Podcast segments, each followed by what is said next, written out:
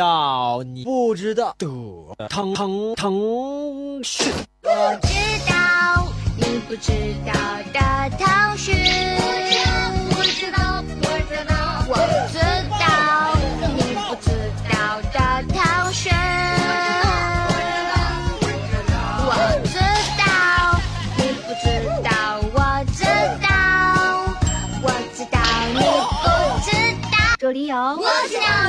到了通讯。大家好，欢迎收听腾讯 FM，我是海若。大家好，我是金峰。嗯，码字儿的呢，以前我们叫做作家，后来呢也有叫写手的，但是和现在的自媒体大 V 和微信公众号是不一样的，他们写的东西放在一起是能够叫做文学作品的。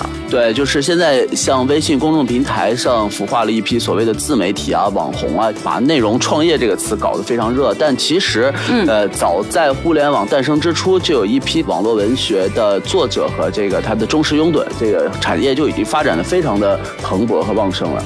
是的，甚至还衍生出很多优秀的 IP，拍成了这个电影、电视剧。那么我们今天呢，也有请到了阅文集团的同学们来讲讲网络文学背后的那些事儿。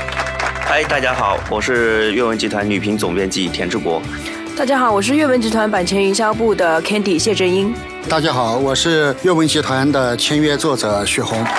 啊，这里要特别介绍一下我们的特邀嘉宾啊，雪红，著名的大神作家，他的作品《升龙道》啊，《邪风曲》《神魔偷天》等等等等，每本都有上千万的点击量，快让我膜拜一下大师！哎，我觉得这个千万是不是说少了？就最少至少我们谦虚低调是我们腾讯的一贯风格，对吧？哎那时候，，我想补充一个数据，啊。之前那个艾瑞嘛，艾瑞他们出过一个报告，就是说，呃，因为我是从 IP 的角度说，如果用血红的一本呃小说去改编成呃游戏的话，基本上可以去节约五百万人次的营销成本，为什么呢？因为他的 IP 的影响力。知名了，不需要营销背后的粉丝，他直接可以为这款 IP 带去影响力和雪红老师，您需要助理吗？不建议再多一个是吧？对，大神作家，对，就是这个是特定的称呼吗？对是一这个因为种什么是我们多年的一种我们是荣耀。对作家进行了一个分级的，嗯最高级的是白金作家，嗯啊，就像雪红这种就是我们的顶尖的白金作家神，坛上的对啊，白金作啊家，对，接下来是大神作家，再接下来是签约作家，啊，再接下来就是专属作家、助战作家和授权作家，这三个是属于公众作家，啊。啊，签约作家、大神作家和白金作家呢，是我们的签约的，属于我们重点打造的一些作家啊，。那像雪红老师这样的白金作家是什么样的标准才能被称为白金作家？一个是看他的知名度，有一个就是说他拥有的粉丝的用户数，还有一个是看他的收入情况。这几个综合哎，起来，我觉得这里到了我们非常感兴趣的话题了。雪红老师这一个层次的白金作家，同一他的收水平的入，T 哥来来说一下。白金作家的话，我觉得他整体的收入应该是在百万级以上每年。我记得零四年的时候，雪红他就已经达到了这个水准。零四年对对对，他是我们第一批的百万级作家，啊，我还上小学呢那会儿。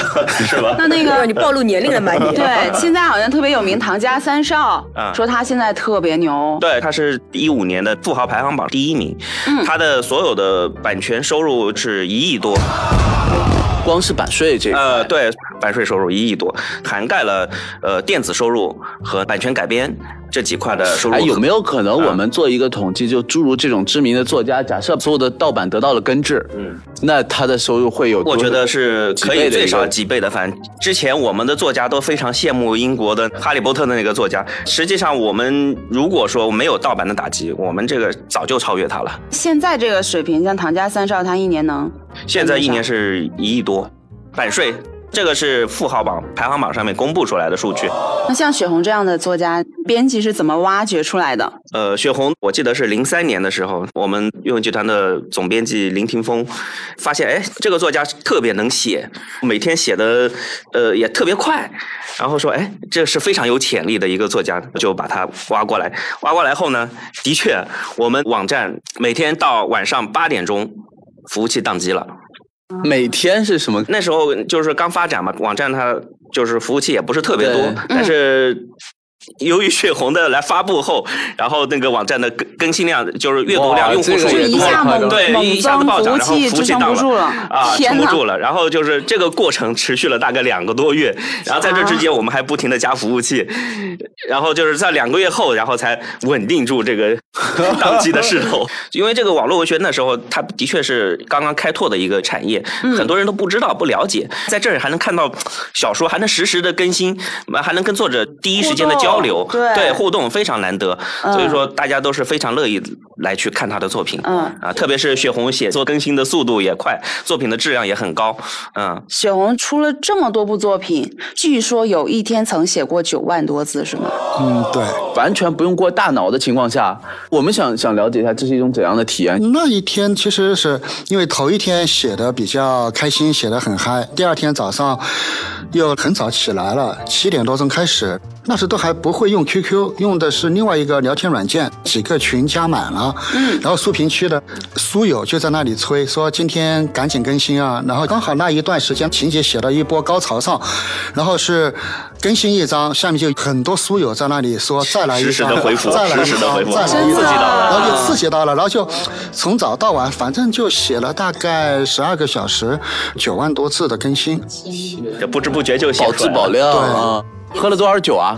那天喝了两箱啤酒吧天，哪对，因为写书有时候是要看心情、看情绪的，嗯情绪一高涨上来，灵感你不用想，它自己就那个冒出来。反正就那种情况下，我就是脑脑袋里面是一片空白，然后只管在那里打键盘就行了。其实那时候不是说灵感的速度太慢，而是那个我的手打键盘的速度已经到了个极限，我只能打这么快。只恨没有再多长两只手。呃，欢迎大家收听腾讯 FM，我是 Derek。Hello，我是海若。今天呢，我们继续来说进入腾讯名品堂分了一亿元现金大奖的大牛产品。这个产品拿奖可以说是实至名归，我们请到的是微信公众平台的团队。嗨，大家好，呃，我叫孙风静，因为我们是艾伟孙，呃，我是在那个公众平台的平台运为主，主要是负责平台运营相关的工作。呃，大家好，我是公众平台的申斌，然后目前主要负责公众平台内容相关的业务。然后我的工作呢，就是构建一个内容创作和阅读的一个环境。然后其实也就是确保大家能够在公众号上面阅读到更优质、更有趣的文章、视频、音乐，还有语音等相关的内容。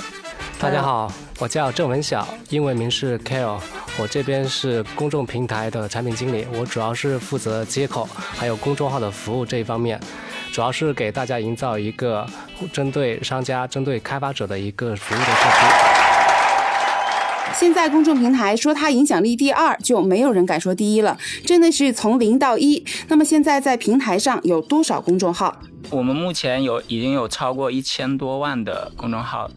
近两年，我们也是相对于文章，其实我们还推出了像视频啊、语音、嗯还有音乐这些非常好玩、有趣的一些内容。嗯，那还有那个接口啊，对，对于商家和开发者来说的话，我们这边除了公众平台的本身的用户管理啊、消息这些接口之外，还有其他的，例如说像 WiFi 小店，还有摇周边，还有硬件，它都是作为接口的形式，可以丰富整个的公众平台的一个生态。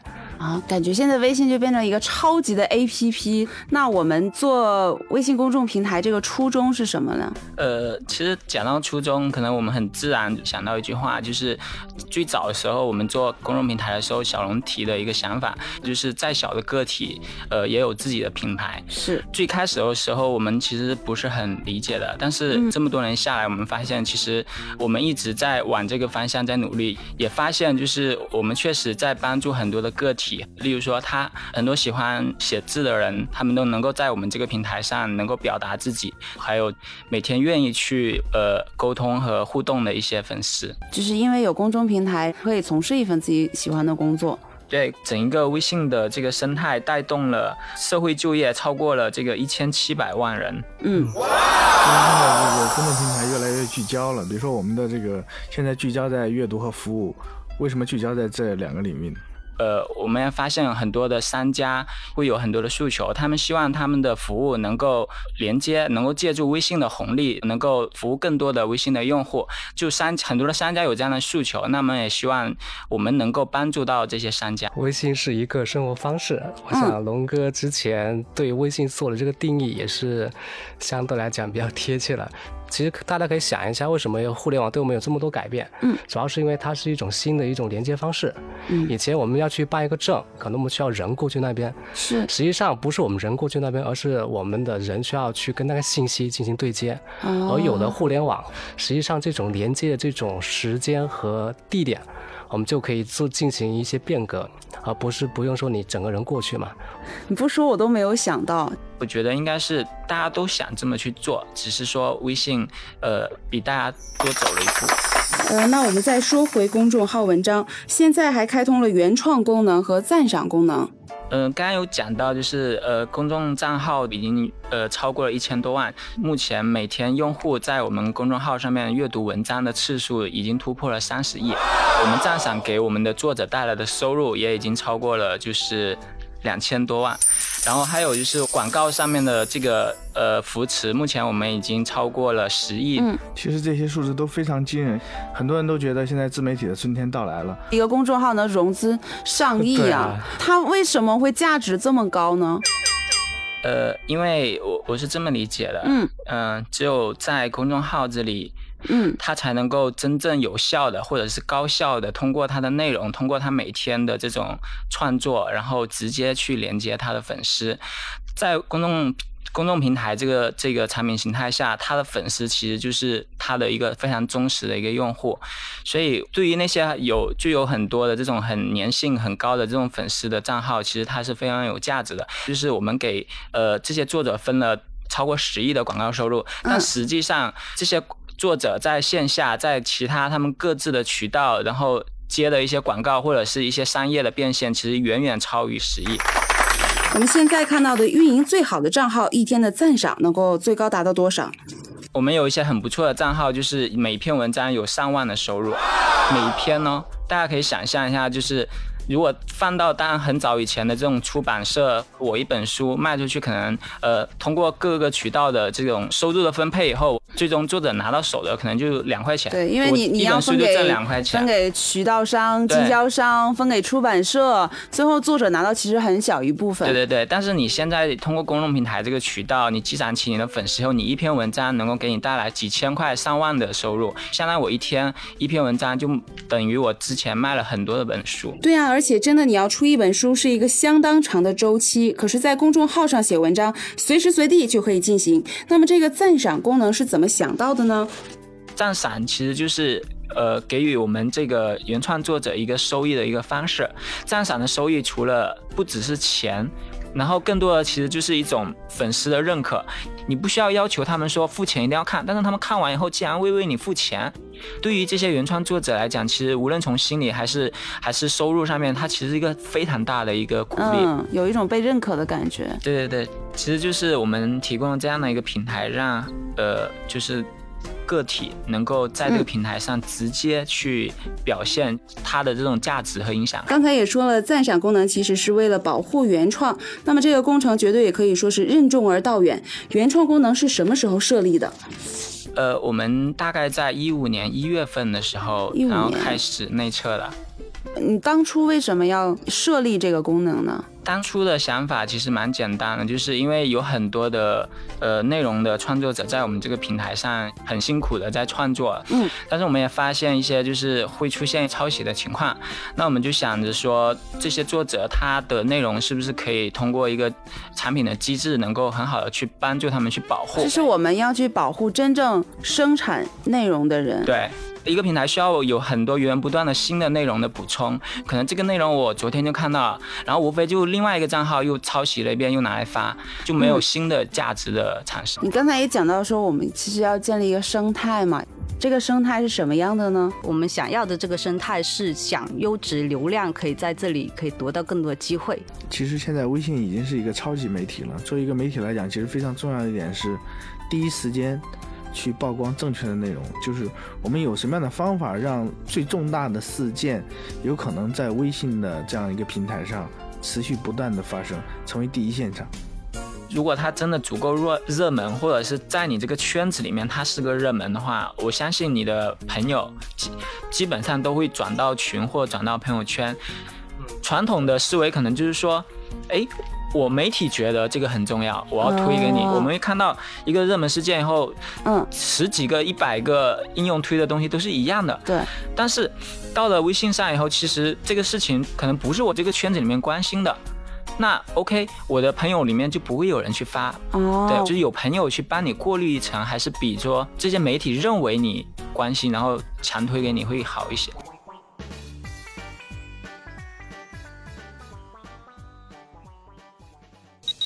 欢迎收听腾讯 FM，大家好，我是海若。大家好，我是 Derek。嗯，Derek 早上醒来，你第一件事是做什么呢？是不是看媳妇新增的网购记录？我们家的云南白药用完了，所以我一般情况下不看老婆的这个购物记录。每天早上不到八点，我的手机就会有一条提醒，然后像准点闹钟一样把我叫醒。是哪一款产品啊？这么早起，我觉得我们俩植入软广植入的太硬了。其实呢，呃，这个团队也是一个非常低调的一个团队，然后估计吃盒饭也没少吃。他们其实特别懂产品，也懂开发，然后还上马这儿，是一个特别能文能武的一个团队。欢迎腾讯新闻客户端的小伙伴们。欢迎来自我介绍一下。好，大家好，我是腾讯新闻资讯部的值班组主编陈鹏。嗯，大家好，我是移动媒体产品运营中心的呃渠道拓展组组长周翔。说到这个腾讯的新闻客户端呢，其实有很多挺神奇的地方。这是入选去年腾讯年度名品堂的唯一一款资讯类的应用，在它身上有很多传说，请周翔跟大家分享一下。对，那个我来低调的给大家炫个富哈。对，其实呃，腾讯新闻客户端这几年成长的还是比较快。那么去年我们在移动端的日活跃用户已经达到了二点五个亿，然后这个数据是行业第二名的两倍以上。去年我们拿名品堂也是因为在这个领域的行业第一嘛，可能这个数据也是展示我们的一个硬实力。你有没有想过第二名听到这句话的感受？没有关系啊，其实，在行业里面，呃，无论你去到其他哪一家的这个咨询产品去跟他们聊，嗯、他们都是只争第二不争第一。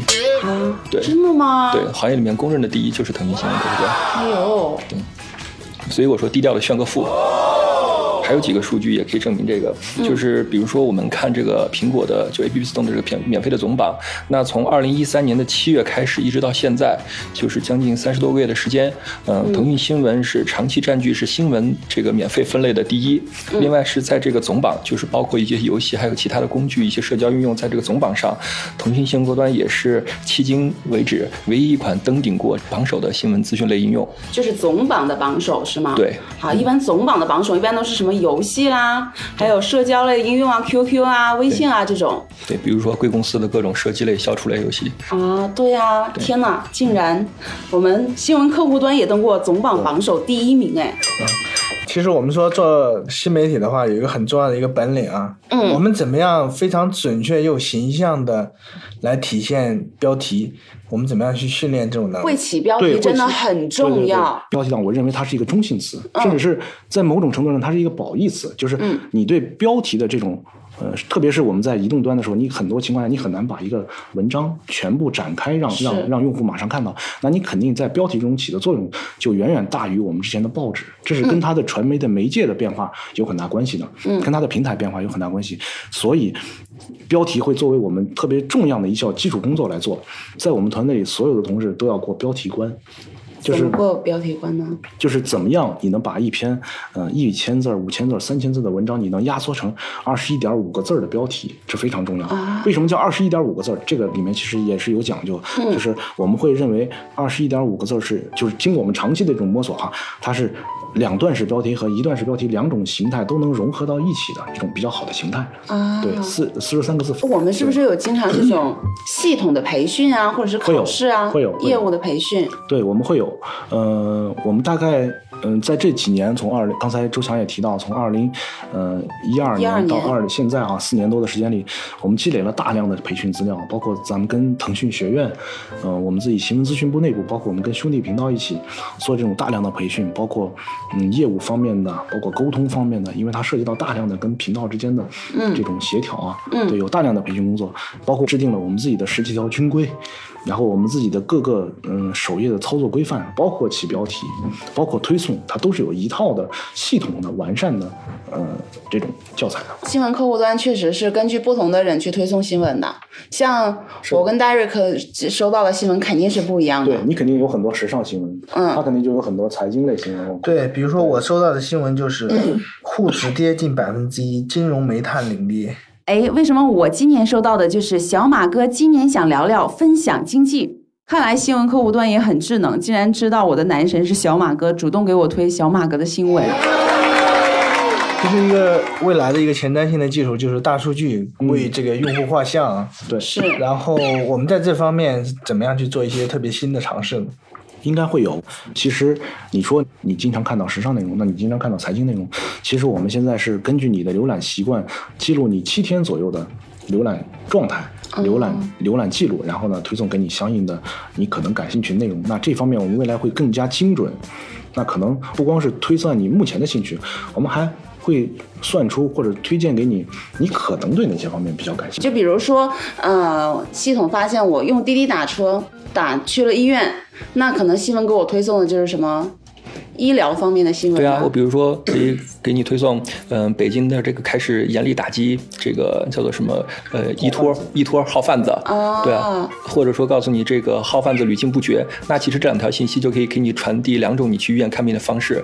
如果是严厉打击的话，那 OK 没问题，我到医院我就去乖乖排队，因为不会有人去插队排号，你单会排不到。那如果说还是屡禁不绝，那说明如果说你真的是看疾病的话，咱们就只能是退而求其次。天哪，这个这个真的好智能啊！对啊就是它不光是根据你平时的兴趣爱好，它根据你当时当下的需要。是。说说在腾讯工作的感悟。我来腾讯八年了啊，马上就八年了，然后嗯，觉得收获了很多，然后也付出了很多，这是特别重要的。然后我觉得嗯，一直在是一种呃变化的状态，然后寻求改变，然后也拥抱变化吧，我觉得这是最大的一个一点。嗯，其实我觉得在腾讯工作就是压力很大，这压力来自于两点。第一点就是说，呃，特别是像我们做这种产品推广的，嗯、在外人看来总是觉得你是腾讯，嗯、这么大平台，就是插什么都能火，嗯，所以对你这个期望会很高。但是其实，在对于内部团队来讲，本身事情可能并不如大家所想的那么轻易，嗯。啊，所以可能期间中间的很多的这种你的这种你的这种痛苦，可能嗯。不能够被被外人所所理解，嗯。啊，其实这种外界和自己团队这种这种落差，就会让你有时候真的会会承担莫名的承担很多的压力。还有一点很就是很恼人的一点就是，嗯，外人看你在腾讯，总觉得你很万能，嗯，他们的申请微信公众号要找你，要解冻需要找你，微博不见了要找你，叫 Q 币也要找你，叫公仔也要找你，甚至玩一些各种各样的游戏需要道具也要找你，总觉得一个腾讯人能全部能搞定所有的事情。腾讯员工共同的苦恼。